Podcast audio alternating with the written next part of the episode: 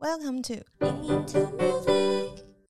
欢迎大家来到音音有代志，为你带来音乐大小事。我是 K 边，今天的来宾，他们的音乐对我来说很特别，因为是读书、工作最好的陪伴。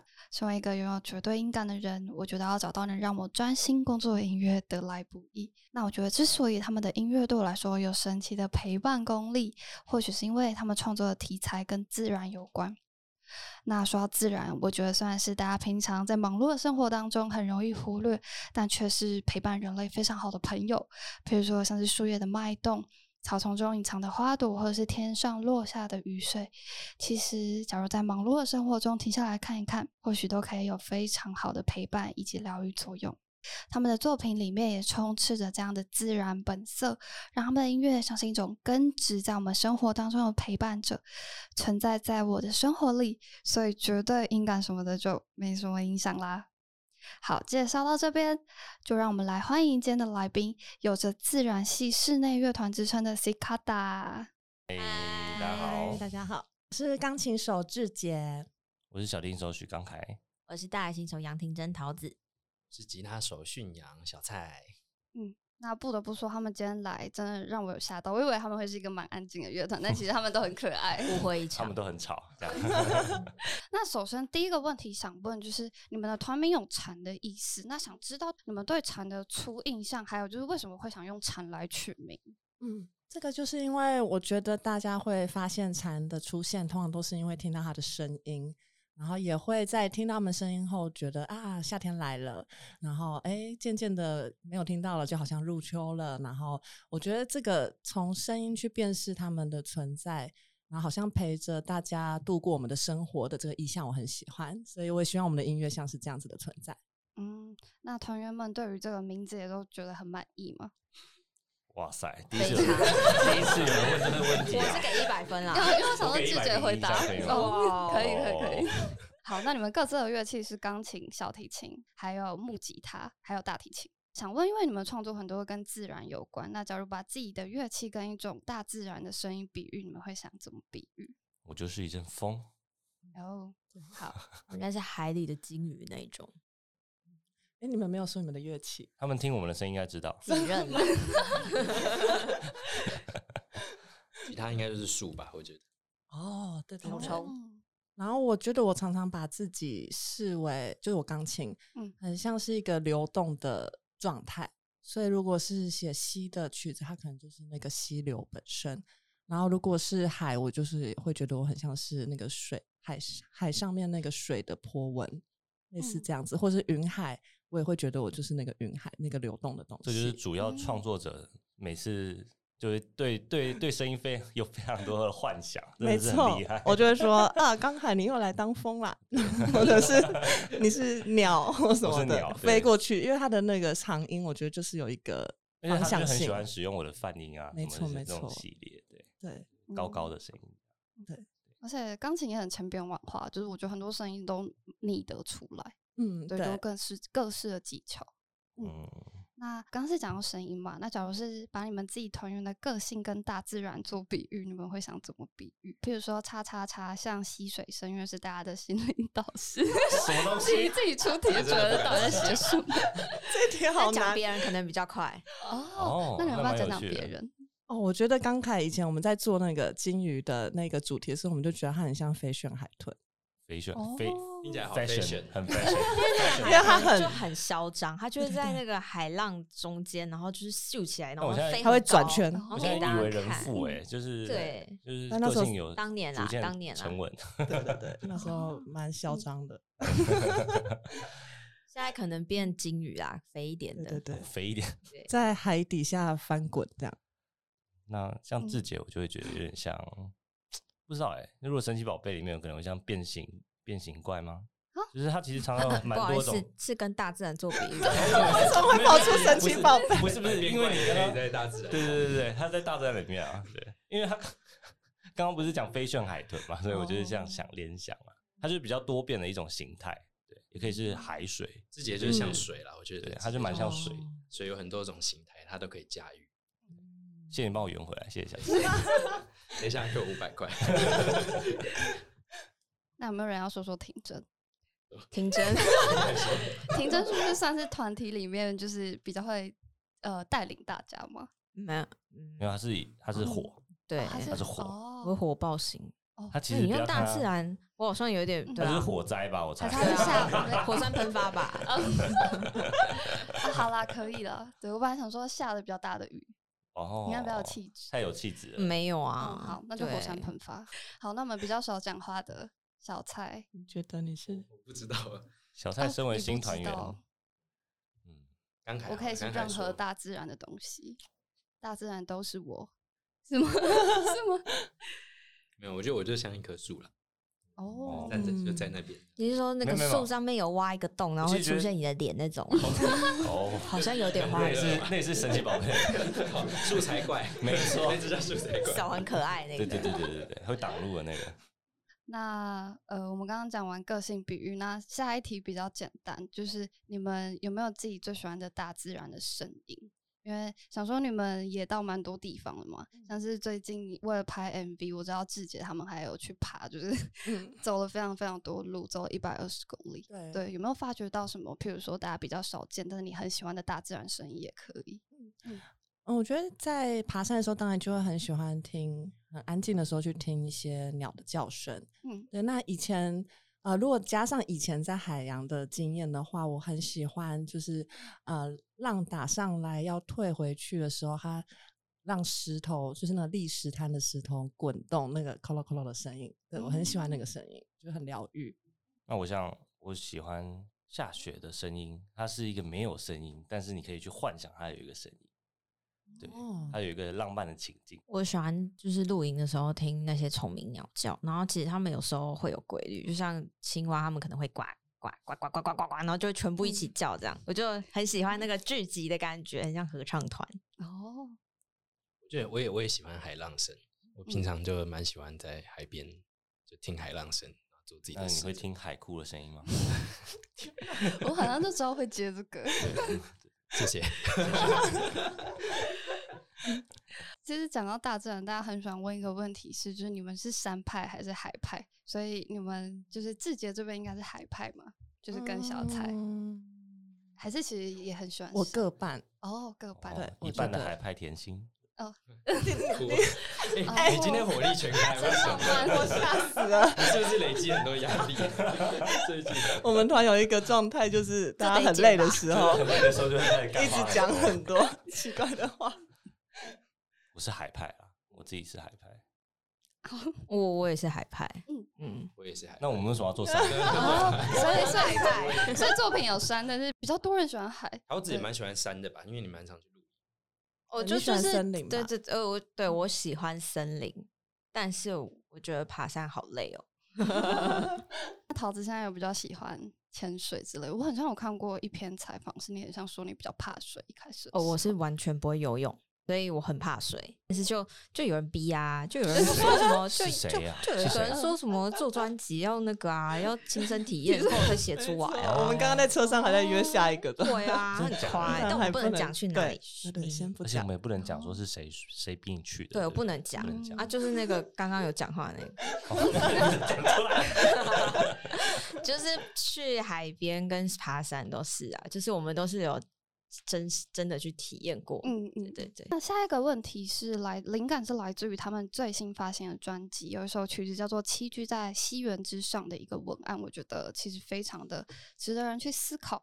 那他们是这样说：“他说不以登顶为目标，亦不以登山者为主体，而是揣摩着山的视角，想象其经历的悠长时光。”个人非常喜欢这段话，因为我觉得其实，在爬山的时候，大家很多人都会把就是爬上山顶作为最终的目标，但其实有些时候就真的，譬如说体力或是天气因素等等影响，你没有办法真的到顶。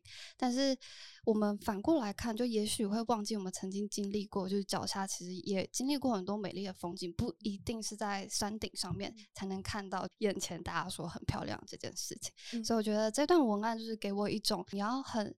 注重当下吧，然后嗯珍惜当下的一个感觉，我觉得也嗯跟就是一般跟自然有关的文案其实蛮不一样，所以就很想知嗯道说当初怎么会想写下这段话。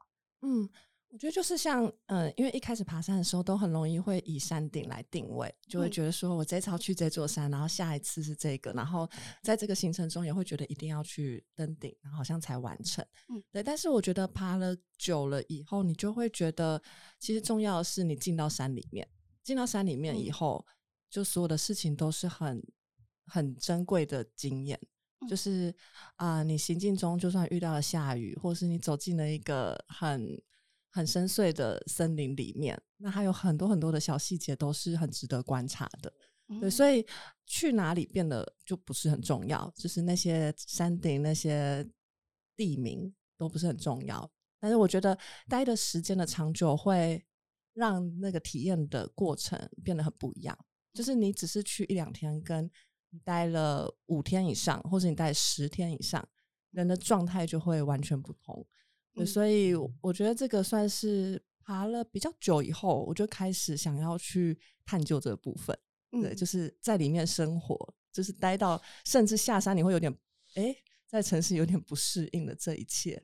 嗯，对，所以才特别想要去探索这个主题。然后也因为很多人爬山，的确一开始也都会是觉得一定要去登顶，或者即便嗯状态不佳也要去登顶。那我觉得其实如果大家可以用不同的状态，然后去更呃察觉到自己身体的状态，那可能。也 很多 比较呃意外也比较不会发生，就当然也有这一个面向想要分享这样子。所以就是真的要打开你的五感，就是我觉得每一分每一秒都很重要，不一定是真的要到山顶。好，那下一个问题的话是关于生命中的偶然与巧合。那这个灵感是来自于你们有一首新歌，新专辑里面的一首歌，叫做《巨木存在的痕迹》。那里面的创作过程刚好是因为一场天气不好，改走屏风山，然后而遇到就是巨大的红块树木，然后产生了创作灵感。那也很想知道，就是各位团员们是怎么样看待生命中的这些偶然，就是也许跟原本的计划不一样。那就是必然，你一定会哦遇到那样。哦对，嗯，所以没有偶然，都是一定注定好了。哦，就是一切都是命中注定。对蛮随遇而安的人啊，所以我其实像我自己，从来没有想过我会加入 C 卡达这个乐团。我以前其实是他们的粉丝，就是会听他们的专辑啊，然后我也没有想到说我有一天会和大家一起做一张专辑，所以我、嗯我自己的植牙的历程都蛮随遇而安的。你去植牙，对啊但是我我认识到他的过程就蛮偶然的，嗯。对，因为我是去听一个吉他的比赛的时候刚好听到，嗯，对，但那时候我其实平常也不会去听，就是嗯。这样的比赛，然后就是那一天我也是突然哎、诶好像可以听一下，然后嗯去听的过程中，其实也都在一边看小说，然后就突然听到哎、诶这个弹的很好听，我就特别记得了，对我就特别把那个名字记下来，所以这一切我觉得就算是还蛮偶然的，对啊，所以我觉得每次想到这个这个过程，就觉得还蛮有趣的，嗯对，就好像也可以说，也许它就是一个已经被安排的事嗯情。那桃子会觉得，就是可能你加入 C 卡达算是必然还是偶然的事情？从你成为刚凯的学妹，这一切就 让我们从前从前，这是我们加入是就是也我们多久了？好像也八年你们算是蛮八年一五年，一五年就加入。对那时候就是志杰找我，然后那也是透过一个录音师，录音师然后就刚好缺小大，然后那时候对我们那时候同大学，然后嗯蛮好的，所以就他刚好去，他就问我说：“哎、你要不要一起去玩玩看？”然后那时候我刚好，因为我们学校大学是大三的时候要必开一个毕业音乐会，然后那时候刚好开完一个毕业音乐会，说：“哦，好像也没事啊，可以玩了。”这样就是最重要的事情做完了，好像就可以接着做，所以那时候就从大学就开始做这件事情，可能偶然也变必然了吧。对啊，就是也一路这么这么久到现在。嗯，好，那讲完就是自然跟一些简单的成员小简介，接下来就是要到他们作品的部分。你们的作品的每一首的歌名都蛮诗意的，对我来说，比如说像是《浪沫拂过历史滩》，或者是《不在的你们都去了哪里》，以及松叶上的鸟与水珠，就是都是。坦白说，不是那么好记的歌名，但 是就是会让人觉得非常的有意象感。究竟是谁去创造这些歌名？嗯，哦，对，就我，就是因为我觉得对，我觉得因为我们没有歌词，嗯所以其实呃，当我们的曲子这么明确有在描绘一个对象的时候，我就会觉得那个名字应该要可以提供多一点线索。嗯，对。然后我通常会喜欢试着用一个句子去描绘出一个动态或是状态，比较不是呃一个东西。对，所以当我在描写山的时候，我会希望那个名字是类似像夕阳消失之前，它是一个，因为我很喜欢那种一个变化的那个时刻，嗯对或是就我就不会直接讲啊，这首歌叫做《北大武山》这样。我通常比较不喜欢，我就是觉得它是它一个一个正在发生的事情或正在消失的事情，然后把它写成一个句子，然后作为那个革命。因为我觉得音乐其实是很有时间性的嘛，然后它也是记录了一个变化过程，所以我会希望歌名可以体现出这件事情。嗯。那通常就是歌名也是你们实际走过的地方嘛？就基本上每一首，嗯，还是说有一些可能是想象的画面，或者是看到什么画产生的灵感？通常专辑里的话，会希望它是实际上有去过的地方。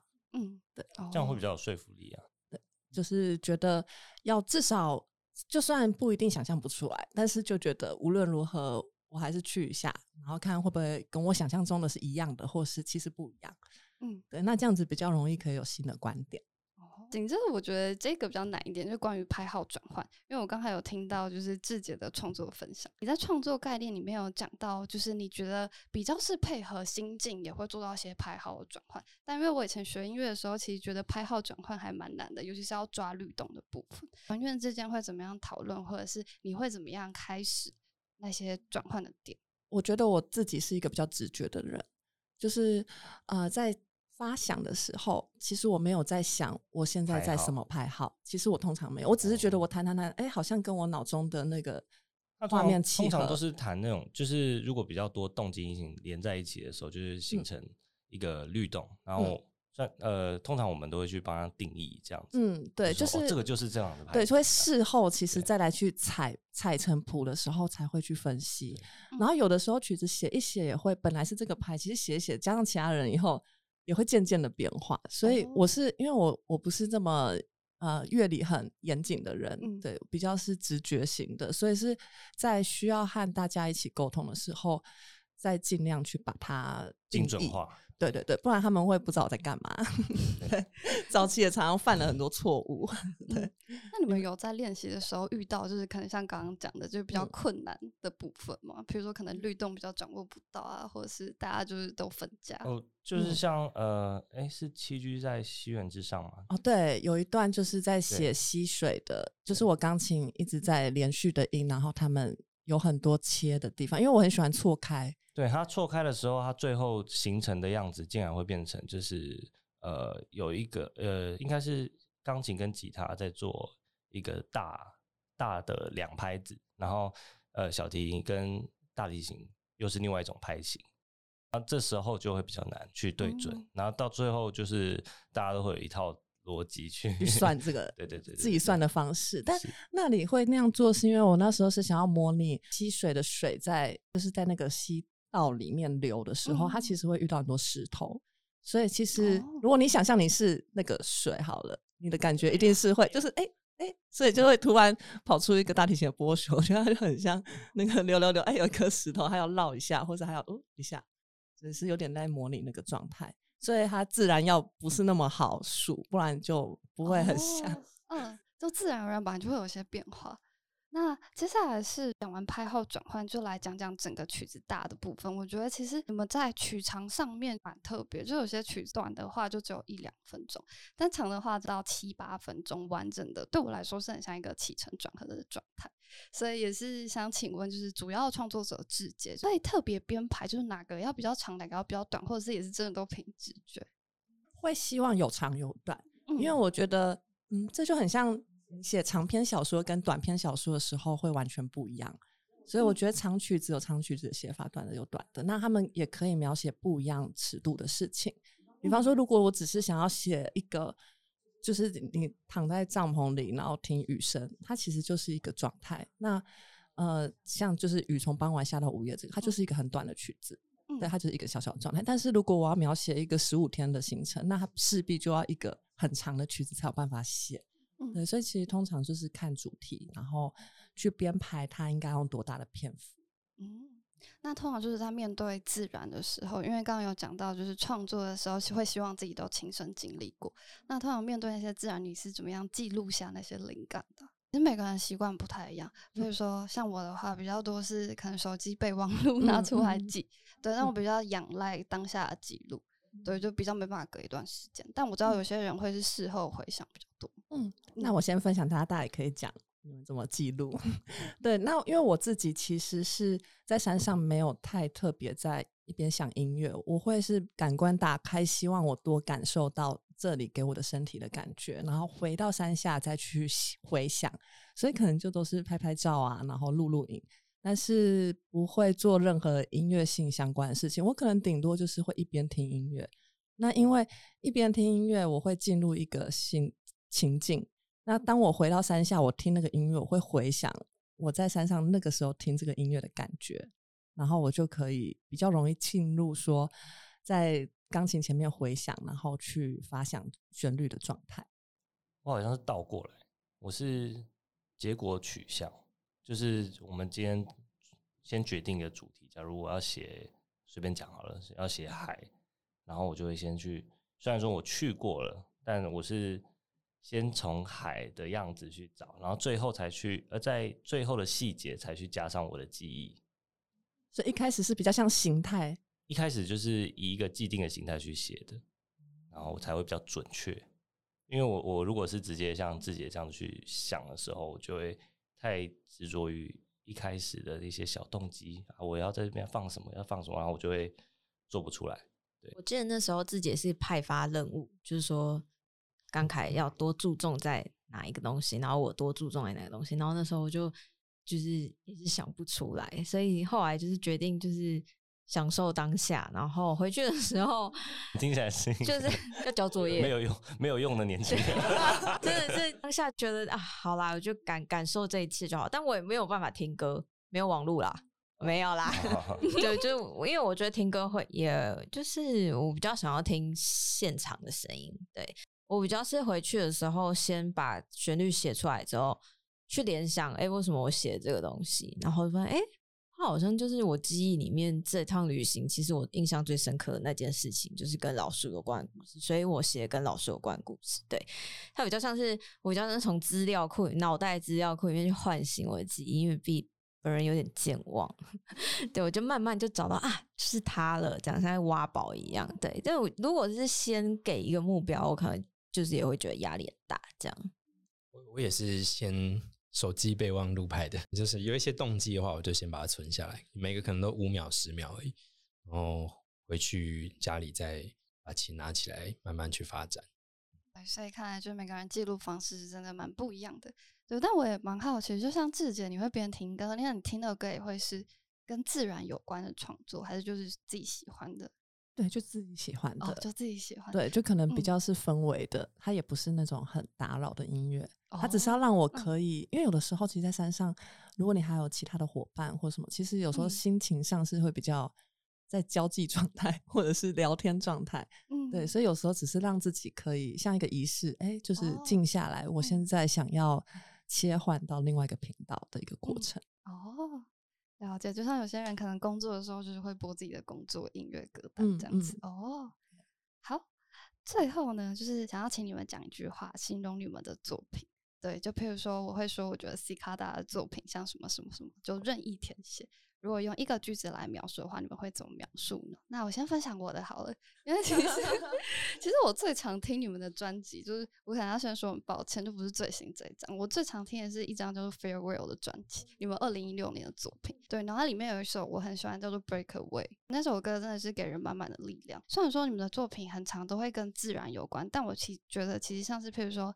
呃，生命力啊，或者是团聚，或者是有一些蛮包容，给人蛮包容的感觉，都是你们作品里面的东西。或许听众从你们作品当中带走的，不一定只是可能跟大自然或者是土地的寓意，可能蛮多也会是一些对于生命命命题的连接。对，所以就很好奇你们会怎么样用一句话形容你们的作品。他刚刚没有用一句话，哦，对不起，一句话太难了。等一下，开玩笑的啊，一句话真的很难形容，因为我们的作品包含太多面向，所以我其实觉得不太可能用一句话去形容我们的作。我已经想好我的了。哦，你已经想好了，你打枪我，那我刚刚打枪你。可以可以那你说，呃，我可以先讲这个一句，但是我后面会解释。就是嗯我其实觉得，如果用形容词的话，我觉得我们就是温柔而坚定。但是会这样子讲，是因为呃，早期就是一开始创作的时候，我就还蛮愤青的。对，就我很多事嗯情想要写，然后呃，也很爱写长的文章的那种人。但是呃，我其实后来就觉得说，我想要把这些信念是用很温柔的态度去传达的。对，因为有的时候太强硬，或是像在说教，其实大家不见得会有兴趣。对，所以虽然我们曲子呃都是很温柔的题目，然后音乐听起来也是很温柔，但其实背后或者是我们的那个出发点都有一个还嗯对很多事情的很慎重和坚定的观点。对，我们嗯其实是这样子的状态，但是我试着用一种大家都会听到温柔好听的旋律，会好奇我们到底嗯。在写的是什么，然后他们想要用怎么样程度的摄入去认识这些事情，就是大家自由的选择。嗯。那我我我是觉得，因为志杰是站在比较呃创作者的角度去讲这样，那我我我站在比较演奏的部分，我会觉得 C 卡的音乐就是想要传递能量给人，就是这样，把音乐呃音符灌注在能量，呃，把能量灌注在音符当中，这样。我的话，我那我站在听众的角度，其实 c 卡达音乐就是一种平静的陪伴，因为无论是我们讨论自然的主题，或是人与人之间的关系，其实我们没有歌词，但是演奏音乐就是在聆听的过程中，每个人找到自己对于这个音乐的共感，然后找到自己呃生命中经历可以带入的事情。所以我觉得，无论是自然还是人与人的关系，这些音乐都算是一种陪伴的过程。我还能当什么角色？那我当一个贩卖这张专辑公司的角色好了。我觉得作为一个演奏类专辑，这张专辑算是卖的不错，喂，自己讲，好听。好听，好，可以讲好听了，对，我要来圆一下，我刚刚没有用一句话讲嘛？那 记仇。没有。身为一个不在这一集不尽责的主持人，我最后想说，就是我觉得他们的音乐给人冲破困境的力量。对，所以希望哦大家在低潮的时候都可以去听听看。对，就 融合，对谢谢融合了你们所有的观点。好，接下来就是聊完作品，然后聊完就是自然跟你们之后，就是想聊聊你们也跨到配乐这个部分。那部电影叫做《那个男人》，那因为这部作品是在疫情期间嘛，所以我知道你们好像是沟通蛮多，都是仰赖线上。那也很好奇，想知道就是不管是线上啊，或者是创作过程当中有没有哪些就是比较困难的部分，或者是有没有什么灵感的呃创造可以分享给听众。嗯，我觉得这整个制作最困难的应该是时间吧。嗯因为呃一开始就知道他只有一个月的时间可以做，然后他们也很早就跟我们约好，就是那个四月。对，所以就是我们也很慎重的看待，好四月刚好那时候有疫情，所以我就是完全空出来，然后就是每天，因为我比较不是那种像一般配乐公司工作的那种非常快手的那种人，嗯，对，所以那时候就会制定很细的时间表，要在一个月内，然后还要包含修改，对，所以呃，我觉得这整件事对我来说就是最最挑战的是这个，然后还好就是也真的还蛮顺利的，对，所以我就觉得，哎、我有在时间上赶上，很有成就感，这样子。那因为之前有采访过一些配乐家，然后他们有些人的习惯是会先看完整部电影，然后再配乐；那有些人是会先就是大概知道个故事大纲，然后就直接开始配乐。那志杰的习惯会是，我好像都有哎、就嗯。是像这一部，其实最常出现的一个主题，就是一个嗯。钢琴的主题，是嗯。我看完小说的时候还没有哦看，嗯。应该是没有看完，还没有看到任何片段的时候，我就先写，就是因为小说看完我就有一个想象的画面，但其实他电影里面没有这个画面，我就想象呃那个女主角她是一个经历这么多事情的人，然后她在窗边洗碗。就有一个画面，就是我想象中的那个像日剧的场景这样，然后有一个就是阳光照进来的窗边，然后他在洗碗，他在做一个很日常的事情，然后，然后他看起来这么的平凡，可是他遇到事情一点都不平凡，嗯，对，然后所以我就用那样子的感受去写了那个钢琴，然后那也是作为一开始的试作，就是我就先丢给他们，然后因为他们那时候也不太确定我们是不是会做。呃，不那么像 Cicada 的风格的东西，因为他们是想要我们的样子，但是他们觉得我们的音乐里面很跌宕起伏，但是他很好奇我们能不能做出很中性的东西，平平的。这个整部电影的配乐其实都很中性、很平，是呃导演他们一开始的设定。哦，对，所以他们很好奇我。们可不可以，对，然后我们就丢了这个，因为它就是一个很平的钢琴，嗯，但好像有什么事情。正在悄悄的发生的那种感觉，然后他们就很喜欢这个，然后后面就还蛮顺利的。嗯，对，我觉得如果用话讲，可能就是坚定的不安吧。就是我听到你的配乐，我觉得是一个蛮特别的感觉。对，就跟你刚刚描述的一样。对，那石川庆导演身为日本新生代很优秀的一个导演，那要不要讲讲跟他合作的心得？哦，我觉得非常棒哎，我觉得他本身就是一个非常棒的人。对他没有什么架子，对他一他超级亲切，就是。亲切到有时候，而且是不是只有他？我觉得是整个工作团队里面每一个人，包含松竹的人都超级亲切。然后我都会觉得，哎，怎么会怎么会这样啊？你要觉得你有什么刻板印象吗？就是觉得不可能，因为那个程度就对是很难以想象的。然后我觉得他很棒的是，我说的石川青导演很棒的是，他可以很清楚的表达他在想什么，然后用很简单的英文传达出来。对，就是这个能力，我觉得非常厉害。因为其实，呃，不一定有这么多影像的创造者，他们是可以，呃，知道自己那些当下的意图，或是他接下来想要如何后期的这些想法。有的时候其实不一定，他可能是一边做一边观察，对。可是他是可以很清楚的表达的人，然后对于他自己讲过的话，他也会记得，对，然后也会知道你在做什么。然后他想要打枪你的时候。也会让人觉得很舒服，就是他会说出为什么，然后通常我也会被说服，甚至我会觉得，哎，我我学到了，这样，对，所以因为其实我我不知道你记不记得里面电影里面有一个一直出现的大提琴的拨弦声，很压迫的，它其实是来自于本来我做了一个 Q，它是很满的，然后底下配着的大提琴。然后等于说，那个跟他只留了那个大提琴的音。I win。然后我当下其实有点冲击，想说啊，这个要直接用吗？对，但是他就他就解释了为什么他觉得这个东西其实很是很适合的。然后后来我们留白有时候就会给人压力啊。对对对，然后我们也在这个声音上琢磨，去做出不同变化。那这件事就让我学到了很多。嗯。那就是对于踏上日本电影学院上这件事，要不要团员分享一下？哦，嗯，应该蛮开心的。很紧张吧？就是我看他合照，所有一线演员都在你旁边，感觉很像在做梦，好像在看电视哦。自己在那边，但还是觉得在看电视。对，嗯，那看到欺负木聪的感觉是。刚前面有，他刚前面不是有提到说很亲切的部分，就是我记得我们跟他的第一次见面的时候，就是石川庆导演，就是有一种就叫他过来跟我们打招呼，我想说哇，我们何德何能，他走过来特别跟我们打招呼这种感觉，然后我们就开始像日本人一样，每个人那个腰突然都举不起，每个人开始一直一直这样，头一直没办法抬起 来，没有，可是是真的，我们就真的一直没有办法哎，起不来，就是就觉得啊。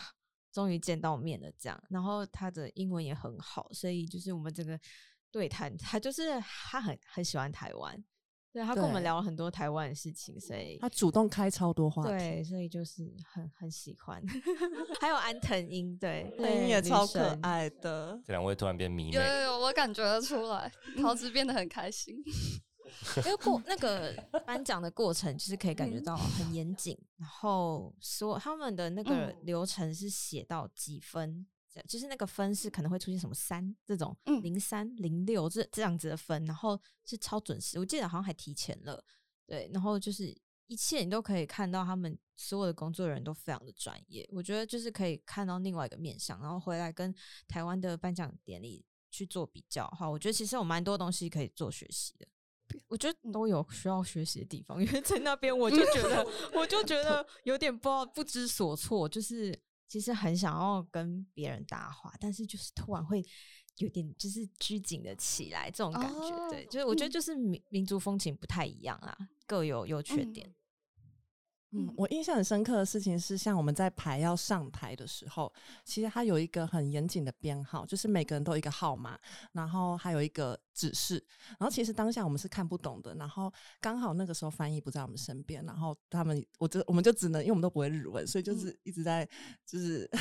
摸索，想说，哎，到底是要怎么样？然后都听不懂他们的指示。然后那时候很有趣，是啊，Red Wings 他们就在我们旁边。哦，对，然后他们主唱就人超好的，就直接用超流利的英文跟我们解说，说，哦，这个是指什么？这是什么？然后你们就怎样怎样怎样。然后我想说，哇，天哪，他人好好，而且就是对当下就是哇，被圈粉了这样，然后印象很深刻。奖就是给他，也不是我们决定。那刚刚讲完就是电影配乐的部分之后呢，今年如果你想要看到 C 卡拉演出，当然就可以到贵人散步音乐节。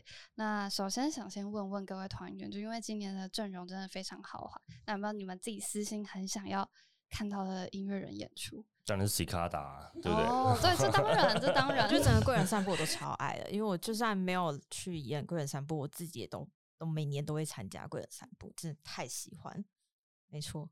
我觉得我也会想看温蒂漫步，对，我很期待可以听青叶世子。虽然阿豆，就是我本来就很常会在呃，就是想要放松的时候听他们的音乐，然后就觉得很想看看现场。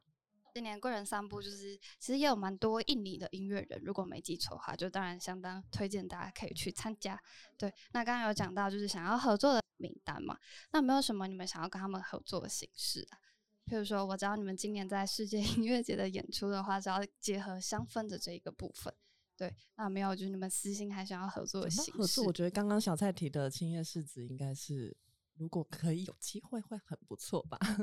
所以形式就是都可以。嗯，我觉得我们跟什么都蛮搭的诶。对啊，所以我觉得蛮就好像可以许愿呢。嗯，我觉得可以许愿。比如说想跟画画啊，或者是绘本，我觉得这属于蛮好。其实很早期的时候，C 卡达有跟舞蹈合作过，对，对，那个时候就很迷这个剧场式的这种感觉，对对对，嗯。而且觉得既然 C 卡达这么多变，我觉得当然他们的各式各样的形式都可以，所以就是希望未来可以看到他们跟刚讲到某一个团体合作，对。好，那接下来就是也想知道，就是有没有除了贵人散步音乐节之外，就是你们有没有其他演出可以跟听众分享？就是可能今年年底或是明年年初。我们刚从澳洲回来，对，然后我们接下来会去新加坡巡演。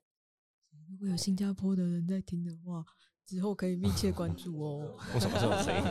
为什么这种声音？卖票的时候突然就想压低声音了。不过明年是我们的十五周年，所以我们应该会准备一些有趣的安排。那，哎，好，这如果不能回答就剪掉。就是你们有没有什么新专辑的筹备计划之类的？还是目前就现在是正在准备要约出去玩的阶段。哦，那我大概知道要干嘛了。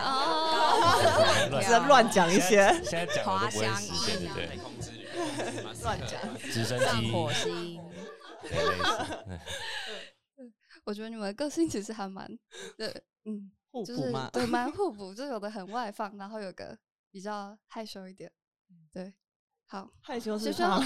对对对，小菜的部分，对，好，那今天就是非常开心邀请到西卡达，对我很开心可以跟你 们聊天，我们也很开心。好，那就是大家如果。呃，有机会的话都可以去，就是看参考一下贵人散步音乐节的官网。然后他们今年阵容很强，然后 C 卡达也是里面的演出嘉宾之一。那如果你们喜欢他们的话，当然也可以听一下他们最新的专辑。